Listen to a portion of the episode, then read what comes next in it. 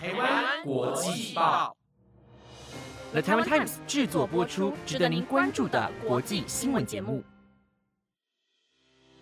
欢迎收听台湾国际报，我是如香，马上带您关注今天十二月五号的国际新闻重点。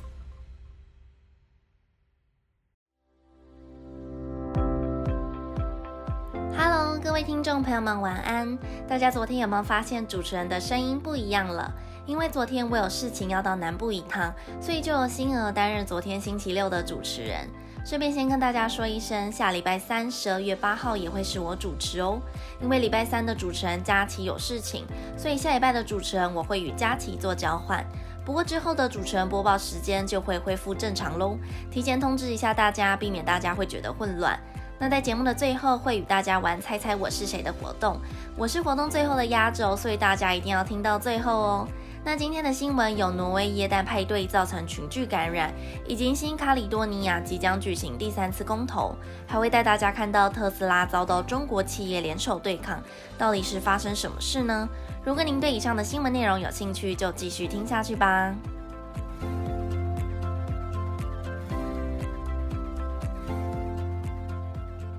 新闻首先马上带大家关注最新变种病毒 Omicron 的超强传染力。最近接连爆出许多与这个新变种病毒的相关新闻，而在三号时，挪威传出大型集体感染事件。挪威首都奥斯陆的一间公司在十一月二十六号时举办耶诞派对，虽然当时参加的员工每个人都已经接种过两剂疫苗，并且检测过为阴性，但还是在派对结束后传出许多人确诊新冠病毒，其中参加人数为一百二十人左右，就有一半六十人确诊，还检测出有一位员工确定感染 Omicron 病毒。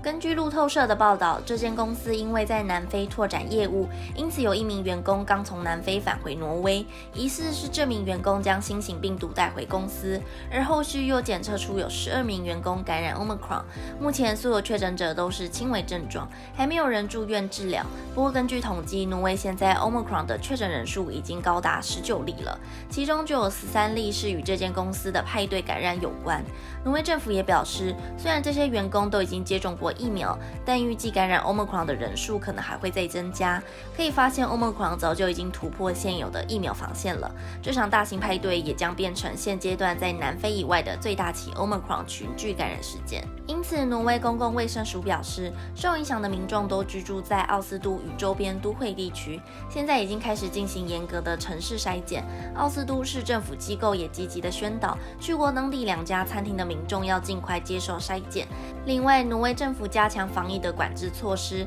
像是尽可能的待在家里，别外出，限制公共场所或是租用场地的私人室内活动的人数为一百人，以及到了酒吧或是餐厅都需要实名制。希望借由严格的管制，让新型变种病毒不会扩散到整个国家。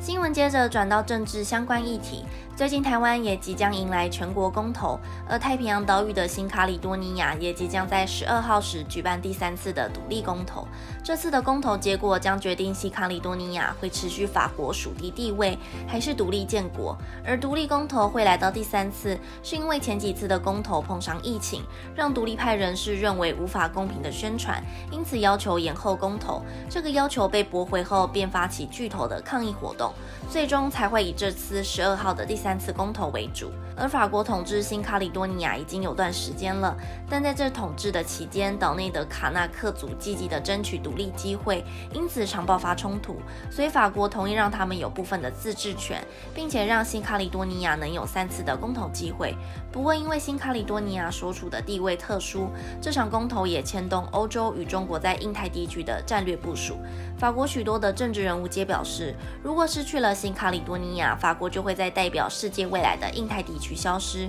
也担心如果新卡里多尼亚独立会被中国的影响力而吞噬。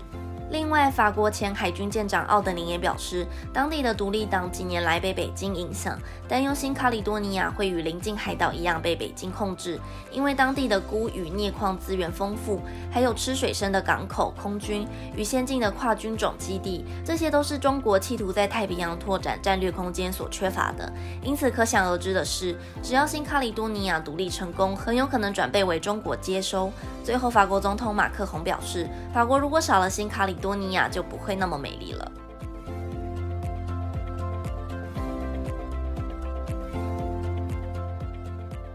印尼有着许多火山，光是活火山数量就高达一百三十座。其中东爪哇省的塞梅鲁火山，距离上次喷发已经过了一年，在当时就有数千人被迫逃离。不过这次塞梅鲁火山再度喷发，大约在四号下午三点左右，突然爆出大量的火山灰，以及高温浓烟笼罩整个村庄，熔烟下流到距离火山口大约五百公尺以外的地方，让所有附近的居民紧急逃离。其中熔岩流切断了连接鲁马江附近两个地区的重要桥梁，附近的建筑物也全部被摧毁。印尼灾害防治署官员穆哈里表示，火山喷发后抢救到现在，目前已经累计有十三人不幸丧命，其中已经有两名死者完全确认身份，剩下的死者还在调查当中。另外，穆哈里透露，受伤人数高达一百人左右，有孕妇也有孩童，至少有三十五人需要住院接受治疗，总共就撤离了九百零二人。可以看出，这次的火山喷发非常严重，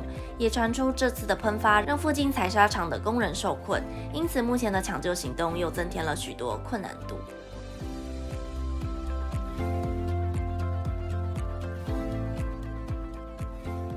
中国主席习近平对于国内的新能源汽车非常失望，并且希望在电动车领域达到鲶鱼效果。其中，鲶鱼效果是指将具有侵略性的鱼投入水池里，让其他鱼游得更努力。因此，把美国巨头特斯拉引入中国，透过供应链从中复制生产模式，来达到加强本土电动车业的竞争力。希望生产出越来越精密的零件，让这些企业可以与西方和日本的企业有相等的竞争力。而马克思借着廉价土地，让特斯拉在中国销售量非常亮眼。不过，也因为如此，让中国的其他竞争者对手非常不满，联手对付特斯拉，要求北京对特斯拉拥有的大数据进行监管。其中有相关人士透露，中国给予马斯克非常多优惠，像是提供廉价土地、低息的贷款和税收优惠，允许特斯拉拥有单独汽车企业，甚至还愿意给予马斯克中国绿卡。不过，相对的，马斯克必须协助培养当地供应商，并且支持落后的中国电动产业企业作为回报。到目前为止，特斯拉将近一半的产业都在中国生产，中国的销售额也帮助特斯拉在2020年实现了第一个全年的盈利，让马斯克稳固世界首富的位置。但其他竞争对手提出，外国电动汽车制造商可能引发的国家相关安全问题，以及科技巨头握有太多数据可能引发的问题提出质疑，希望借此打击特斯拉。不过不管如何，北京很明确的表示，目前非常需要特斯拉对中国市场的贡献。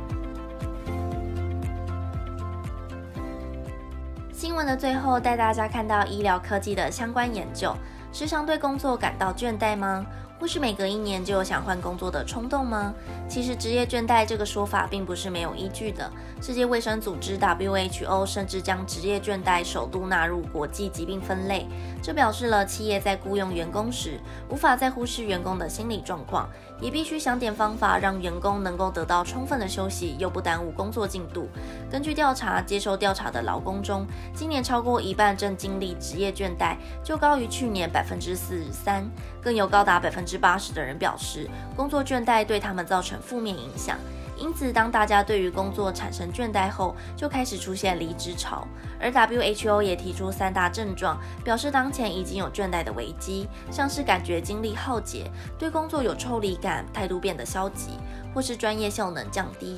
因此，倦怠流行的作者珍妮佛提醒，雇主现今需要改变的是避免员工产生倦怠，工时长、工作量多不是聪明和有效率的工作方法。其中像是推出新的福利，能够让员工愿意继续为公司付出，或是可以给出周休几天的福利。以冰岛的实验来看，工作表现没有退步，生产力反而增加，也更能增加员工的上班意愿。因此，目前缺工问题的真正原因需要被重视。未来照顾员工的生身心健康以及降低工作倦怠，成为职职场雇主必须要注意的重要关键。